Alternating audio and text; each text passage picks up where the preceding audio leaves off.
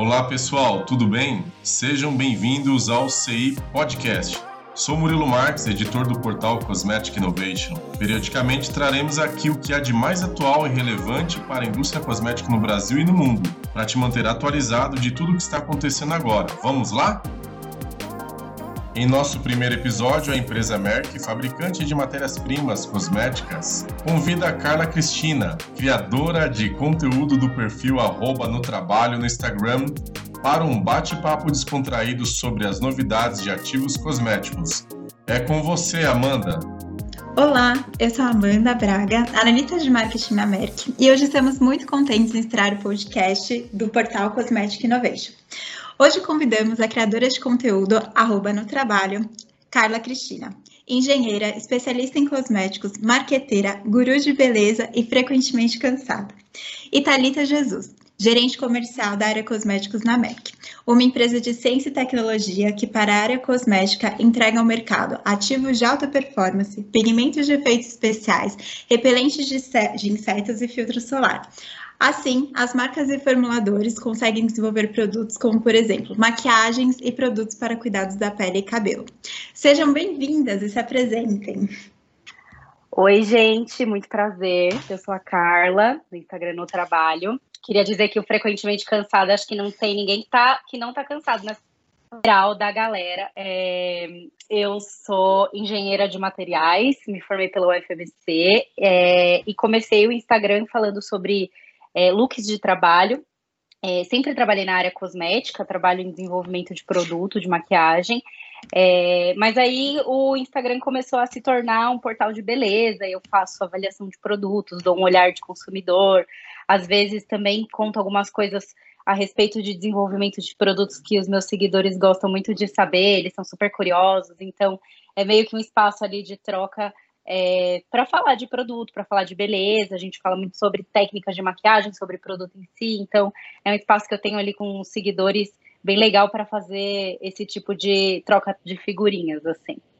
Bom, eu sou a Thalita Jesus. É, como a Amanda apresentou, eu sou a gerente de vendas da Merck. Estou na Merck há 10 anos já.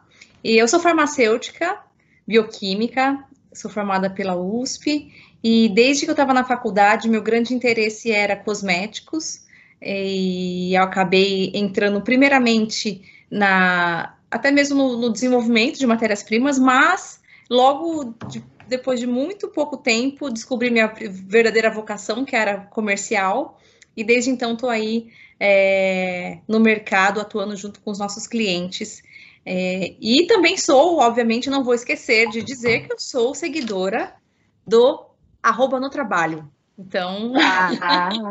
é um grande prazer e um orgulho estar com a Carla conversando aqui hoje. Eu também sou super seguidora e eu acho que fica a mensagem também para todo mundo que quiser é, conhecer a Carla e seguir esse Instagram, que é muito bom, traz um conteúdo realmente de qualidade, que a gente sabe que é algo que não é nada fácil é, fazer na internet, criar um conteúdo ótimo, excelente. É, e fácil, assim, de ser digerido, uma coisa bem gostosa mesmo. É um Instagram que eu adoro. Então fica aí a mensagem também para todo mundo, né? Para seguir a Carla, arroba no trabalho. Você que está escutando, que seja bem-vindo ao nosso podcast. E é, a gente vai começar hoje falando um pouquinho, né, dessa indústria de cosmético, indústria de beleza, que faz parte do nosso dia a dia, mas que tem tantas dúvidas, assim, é, de repente um Instagram com conteúdo excelente, ou de repente ter acesso à indústria pode auxiliar muito é, o cliente, né? Ou a pessoa que está desenvolvendo o cosmético, ou a pessoa que está comprando. Enfim, a gente acredita que quanto mais é, conhecimento, né, as pessoas, as, as, pessoas têm acesso, é muito melhor aí na hora de comprar um, um produto ou na hora de escolher um cosmético.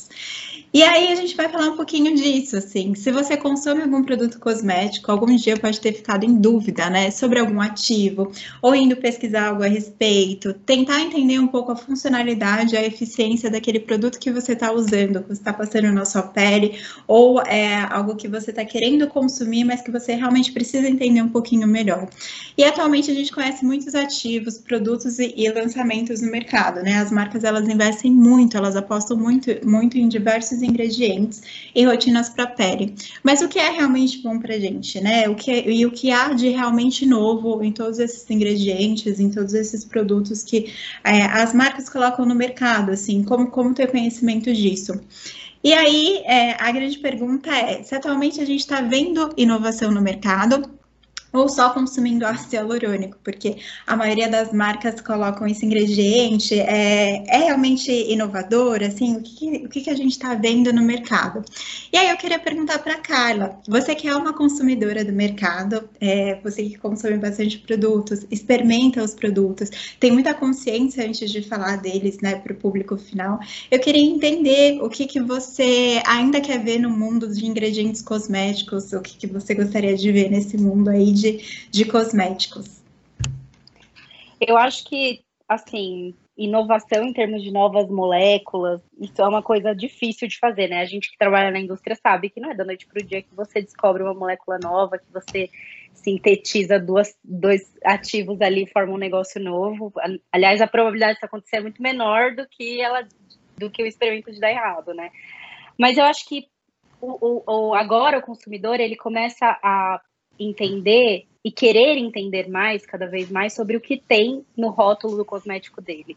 Acho que quando a gente fala aí no contexto que a gente está agora, que é um contexto em que as pessoas estão em casa, a gente está usando menos produtos de beleza, de maquiagem, mas a gente está começando a focar mais no skincare. Esse é um movimento que estava previsto desde antes da pandemia, né? Uma tendência de que a gente migraria ali para uma coisa de mais cuidado com a pele, de uma, uma beleza um pouco sustentável, e aí as, os consumidores comuns eles começam a querer entender o que, que tem no, no produto deles. E aí, acho que é, o que o, o, que eu acho que falta também, é, a, além da proximidade das marcas com o, o público em si, é, as pessoas estão começando a ficar mais educadas em relação a isso e elas querem ter mais informação. Então, é, antes era a marca que detinha todo esse conhecimento, era a marca que meio que falava o que o consumidor deveria consumir. Agora é o contrário, né? O consumidor fala o que, que ele quer consumir daquela marca. Então, é, cada vez mais o consumidor quer respaldo científico, respaldo técnico, e, e, agora também com o crescimento aí do, do movimento todo do skincare, bastante incentivado pela rotina de beleza coreana, que agora está virando uma coisa mais globalizada, é, a gente tem uma, uma necessidade de entender como os ativos funcionam e a gente tem curiosidade de misturar eles. Então, tipo assim, puta, será que eu posso usar tal ácido com tal produto? Será que eu posso misturar niacinamida com vitamina C, por exemplo? Coisas assim que as pessoas começam a pesquisar e se tornar entusiastas do assunto. E aí, assim, eu, o que eu vejo é que talvez não seja um consumo de novos ingredientes, mas consumo de combinações de ingredientes que antes não eram possíveis. E aí, assim, em termos da tecnologia, eu acho que é isso que vai trazer realmente inovação para o meio cosmético. É você colocar dois ingredientes que não, que tecnicamente não se misturariam, mas que eles se misturam através de algum tipo de tecnologia. Ou você ter algum, algum produto que tenha liberação do ativo mais prolongada por conta de alguma tecnologia específica. Então, é meio que prolongar o efeito e potencializar o efeito dos ativos já existentes. E eu queria entender, eu acho que a, eu vejo muito da parte da indústria mesmo, uma necessidade de se desenvolver novas tecnologias nesse aspecto. Eu queria entender com a, com a Thalia o que, que a Merck pode oferecer aí para em termos desse tipo de inovação. Olha, Carla, eu você falando, eu só fui pensando assim, puxa vida, a gente tem tanta coisa que de repente pode se adaptar para essa nova necessidade do consumidor. Eu tanto quanto sendo uma pessoa que trabalha nesse segmento, quanto consumidora, eu concordo 100% com o que você disse. A gente realmente quer saber e quer tentar misturar as coisas, né? E nesse, indo nesse sentido, eu acho que a grande solução que a gente pode trazer, que vai conseguir fazer com que a pessoa traga toda essa tecnologia, mas também a estabilidade da fórmula, que é muito importante, são os ativos que a gente consegue transformar em lipossomas. Então, é, nós temos uma tecnologia hoje no nosso portfólio é, de lipossomas, onde a gente pode colocar até mais ou menos umas 15, uns 15 diferentes tipos de ativo dentro do mesmo produto, é, tanto hidrofílicos quanto lipofílicos, E isso traz essa eficácia que você e o consumidor procura, no sentido de, tá, eu quero misturar uma vitamina com um aminoácido, com uma niacinamida e o ácido hialurônico, e, e o que, que isso dá? Então, é possível fazer esse tipo de tecnologia, e o que é mais legal é que a gente consegue personalizar, então, acho que isso é um outro ponto também bem interessante, porque essas collabs hoje que as marcas fazem, ouvindo o que o consumidor diz, faz com que no mercado existam gaps de produtos, né? A gente, o consumidor pede o, o produto X, Y, Z, mas você de repente tem a dificuldade de colocar isso tudo junto. E a tecnologia encapsulada, né, lipossomada, permite isso. Uma coisa também que é bem legal falar é que a gente tem esse, essa tecnologia tanto para cabelo quanto para pele e também para produtos que são em pó.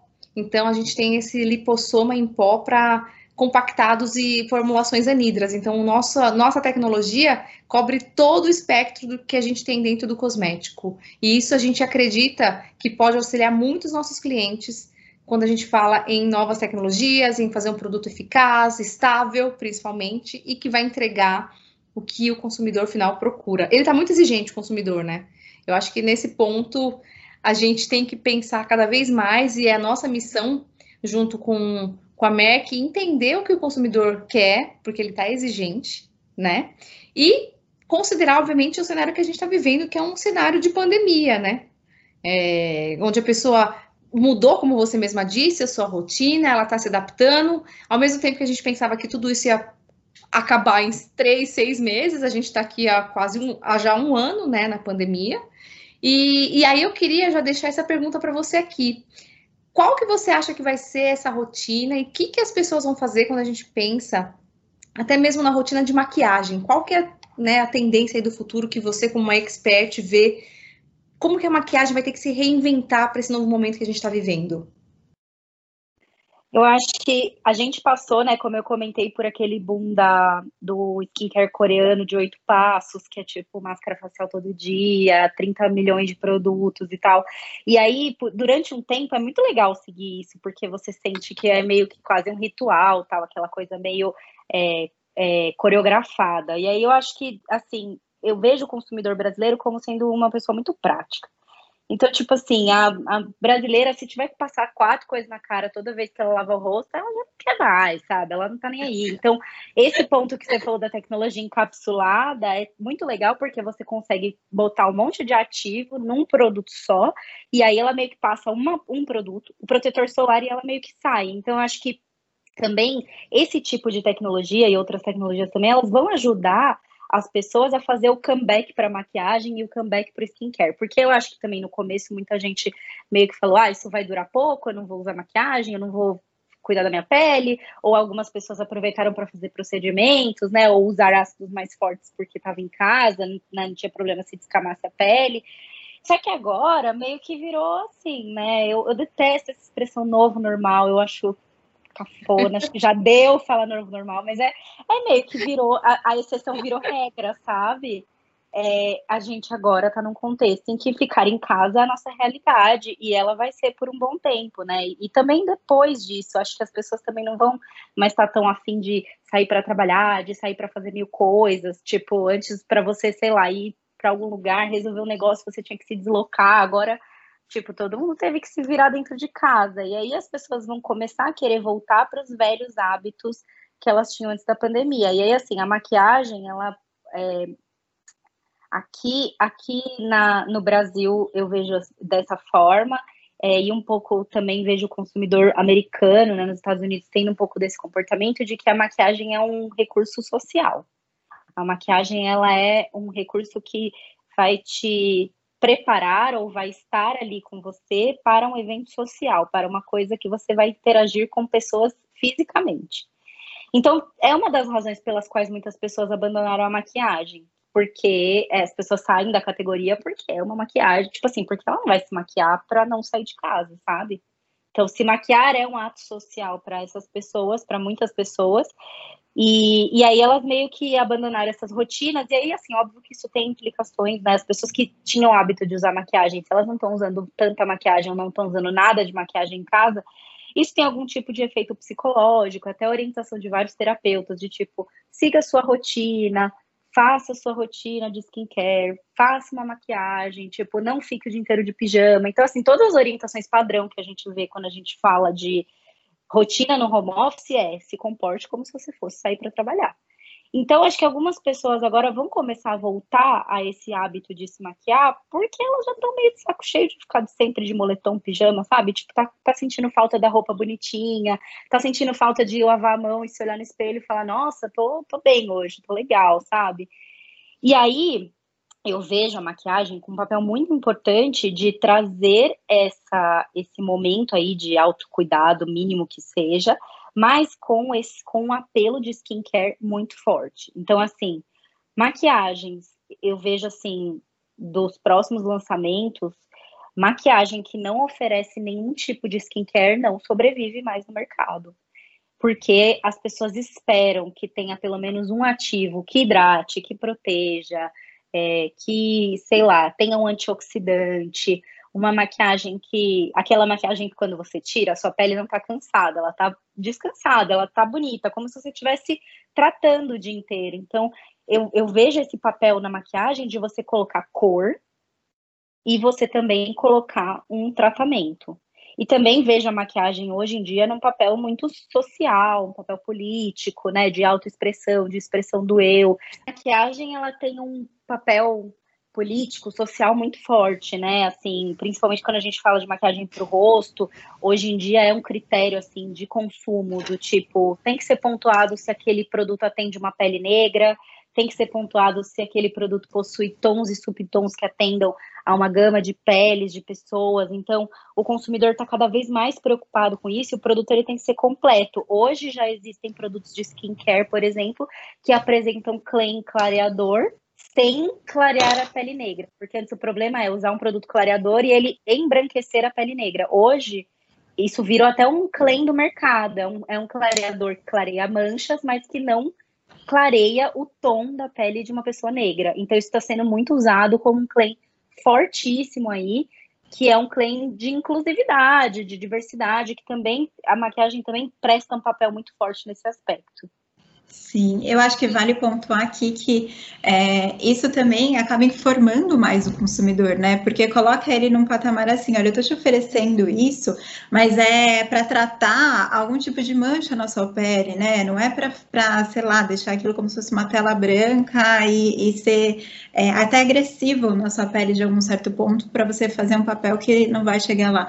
Eu acho que o, o consumidor entendendo mais do ativo também, entendendo mais a performance do produto, fica muito mais fácil no fim das contas. E a gente vê quando você colocar o papel da maquiagem, né? Eu acho que ao longo do tempo a gente vai vendo como, como as, as fórmulas e como as coisas foram sendo transformadas, assim.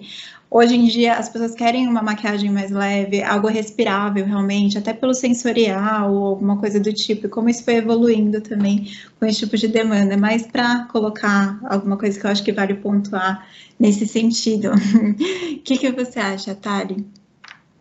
Olha, a, a fala da Carla foi muito interessante. Adorei dois pontos que ela falou, que eu queria até repetir aqui. A questão do papel social da maquiagem. É, concordo plenamente, né? Como isso é importante para a gente aqui na cultura brasileira. Não só aqui, a MEC sendo uma empresa global, a gente tem é, contato com a, colegas de outras partes do mundo e mostram para a gente, comentam conosco que em outras áreas também se percebe essa importância social, então não é só na nossa cultura. E a questão da expressão política, né? Uma forma de. A maquiagem é uma forma até da pessoa se rebelar, vamos dizer assim, contra o sistema, né? Eu lembro de alguns episódios clássicos, né? A, a famosa Jojo, é, ela ficou famosa por conta de um batom vermelho. Não sei se vocês se lembram disso, ela acabou falando do, do batom, né? Ela vestiu, usou esse batom e acabou virando notícia. Então, assim, isso tem um poder tão grande que um batom tem a capacidade de virar notícia, né? Para o Brasil inteiro. Sim. A maquiagem masculina também, né? Hoje em dia ainda é considerada um tabu, mas a gente sabe da importância desse mercado, né? E quando você menciona que a maquiagem tem que vir com skincare, a gente percebe isso com os nossos clientes e a gente também percebe o desafio disso, porque uma vez que você quer colocar ativo, é, pigmento, tudo junto e ainda fazer uma fórmula estável, que tem um sensorial legal, que tem a SPS, que tem. Longa duração, que é tipo um negócio. Aí tem é, transfer, transfer proof, não transfere com a máscara, que é outro claim que super cresceu, né? É, assim, é difícil, é, é difícil formular, eu imagino, né? O, o, o, mercado, ele teve que se preparar, tipo assim, o mercado exigiu antes, talvez, do, do formulador estar tá até pensando, preparado para isso, sabe? Tipo, nossa, agora, tipo, as pessoas estão reclamando que não tem nada, nenhum ativo na maquiagem que a gente faz, né? É, e aí é ativo, FPS, toque seco, é, alta cobertura, não pode transferir. Então, assim, é um desafio para quem está formulando, né? Que está tá realmente todo dia fazendo, além de fazer química, faz mágica, né? Porque a gente sabe o quão difícil é criar tudo isso na bancada, né? Com esses nossos consumidores tão exigentes.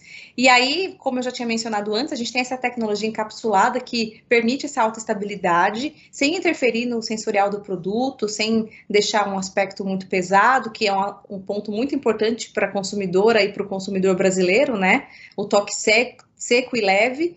E Além disso, obviamente, né, a Merck é, é muito conhecida pelo seu portfólio de pigmentos de efeito, então a gente tem aí todos os efeitos, desde mica, é, borosilicato, os pigmentos que são color travel, então a gente tem uma linha bem completa é, para trazer essa, esse conceito para o cliente, usando sempre a questão da sustentabilidade, que a gente ainda não falou, mas é muito importante, e a preservação da, dos recursos naturais, né? E o nosso papel como empresa de estar tá ciente do nosso, da nossa importância nessa cadeia. Então, é, esse é um recado também que eu quero deixar para todo mundo dessa parte do nosso portfólio, que é super colorida e super rica também.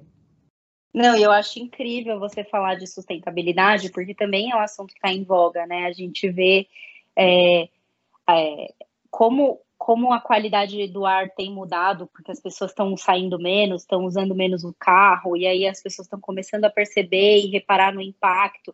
Eu só comecei a reparar mesmo no quantidade de lixo que eu produzo em, produzo em casa quando eu parei em casa e comecei a ficar todo dia. Eu falei, meu Deus, é muito lixo.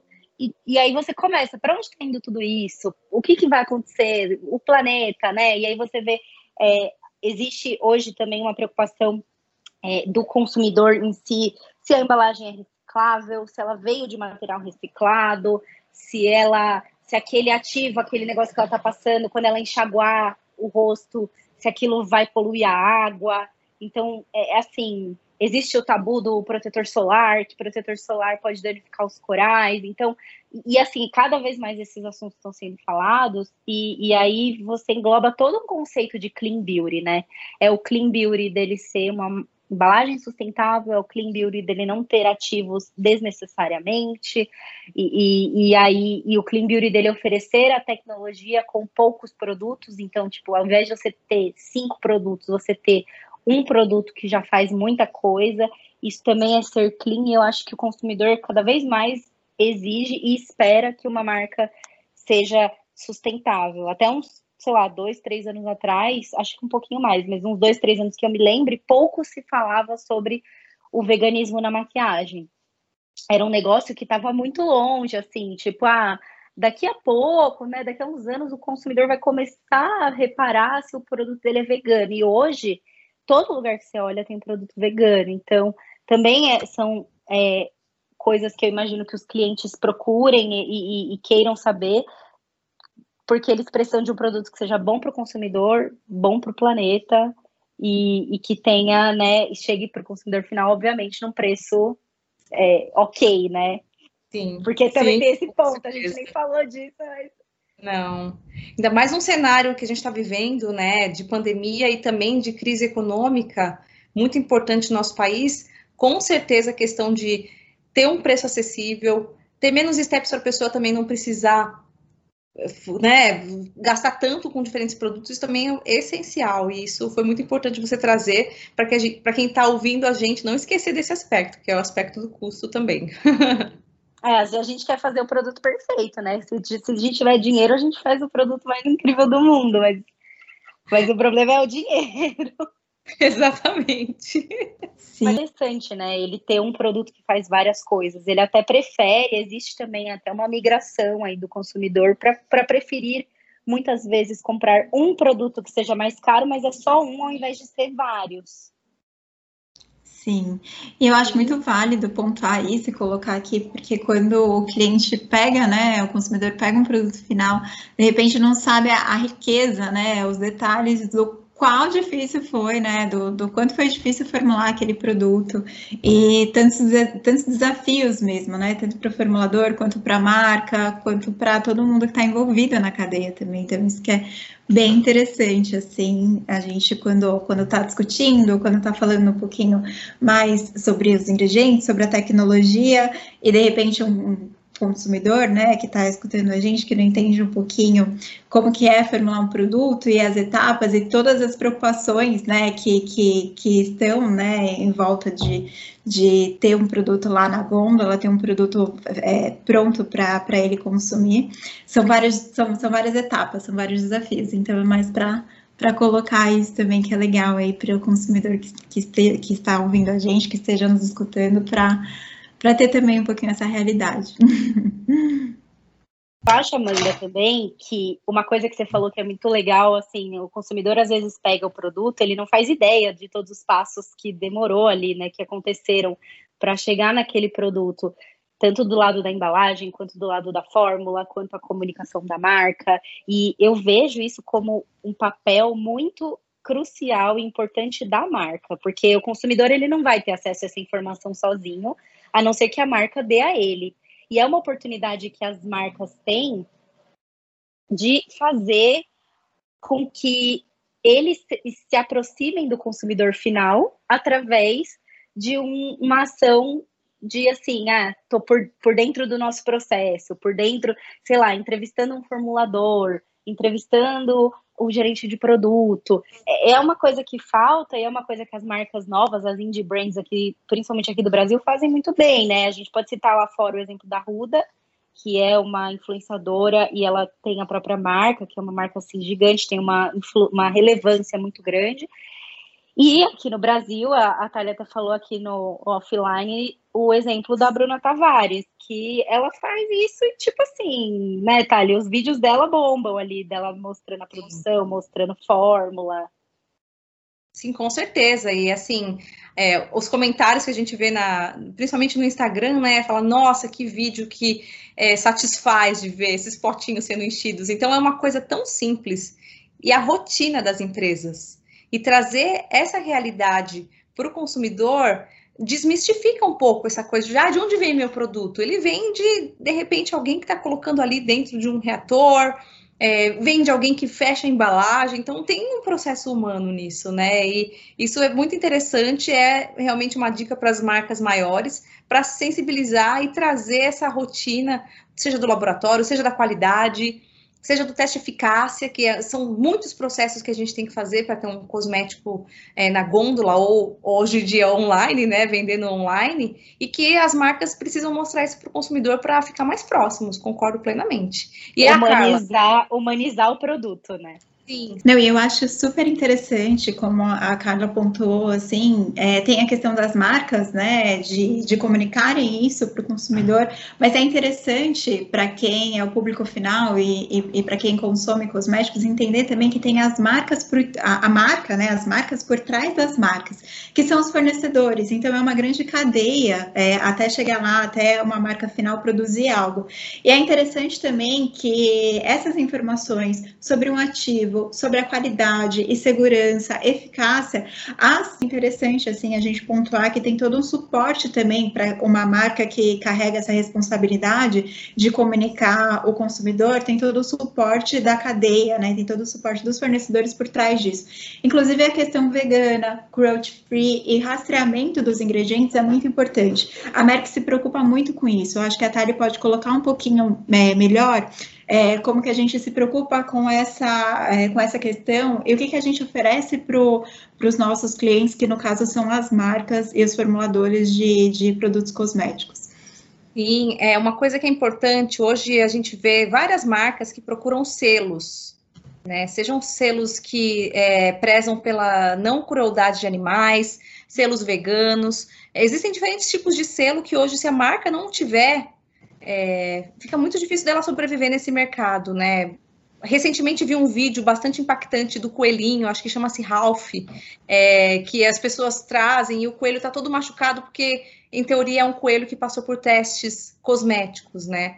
Então, essa questão da crueldade animal está super em alta. E quando a gente pensa numa formulação cosmética, todos os ingredientes que fazem parte desse cosmético têm que estar de acordo, em compliance, como a gente diz, com essas iniciativas de não é, crueldade em animais, origem vegana, tudo mais. Então, o papel do fornecedor nesse sentido é extremamente importante. A gente sabe que as marcas procuram fornecedores que sejam confiáveis e que consigam garantir que os seus produtos também não passaram por esse tipo de é, crueldade ou por esses processos que são abolidos totalmente é, hoje pelos consumidores.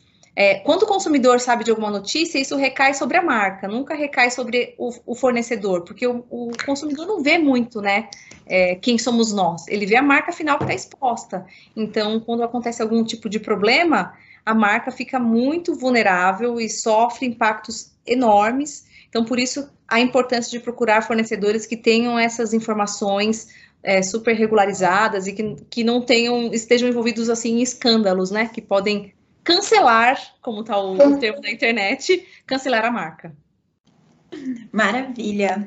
Então eu acho que foi super produtivo, foi maravilhoso escutá-las e, e, foi ótimo aprender. Acho que quem é o consumidor final ou até mesmo as marcas puderam aprender um pouquinho, é, escutar, ter, ter esse privilégio de escutá-las foi maravilhoso. Eu queria colocar um espaço aqui, porque para nós foi uma honra trazer esse tipo de conteúdo exclusivo e, ser, e sermos os pioneiros, né? Na verdade, a gente é, é a primeira empresa que está fazendo esse podcast, trazendo esse tipo de informação, conectando os clientes, com as marcas, e a gente teve o prazer de receber a Carla Cristina, mais uma vez no Instagram, arroba no trabalho. Eu agradeço imensamente a sua presença, eu gostaria de, eu gostaria de dizer que adoro o seu conteúdo, adoro o real, assim, e é isso. É, e se você ficou curioso para fazer formulações com os nossos ingredientes, saber um pouquinho mais dos ingredientes da Merck, entre em contato conosco, pode solicitar a sua, a sua amostra, desde que você seja uma marca, né, de, de uma, uma marca que faz, né, produtos cosméticos, no e-mail surfacesolutions.merckgroup.com. Eu agradeço, muito obrigada, até a próxima.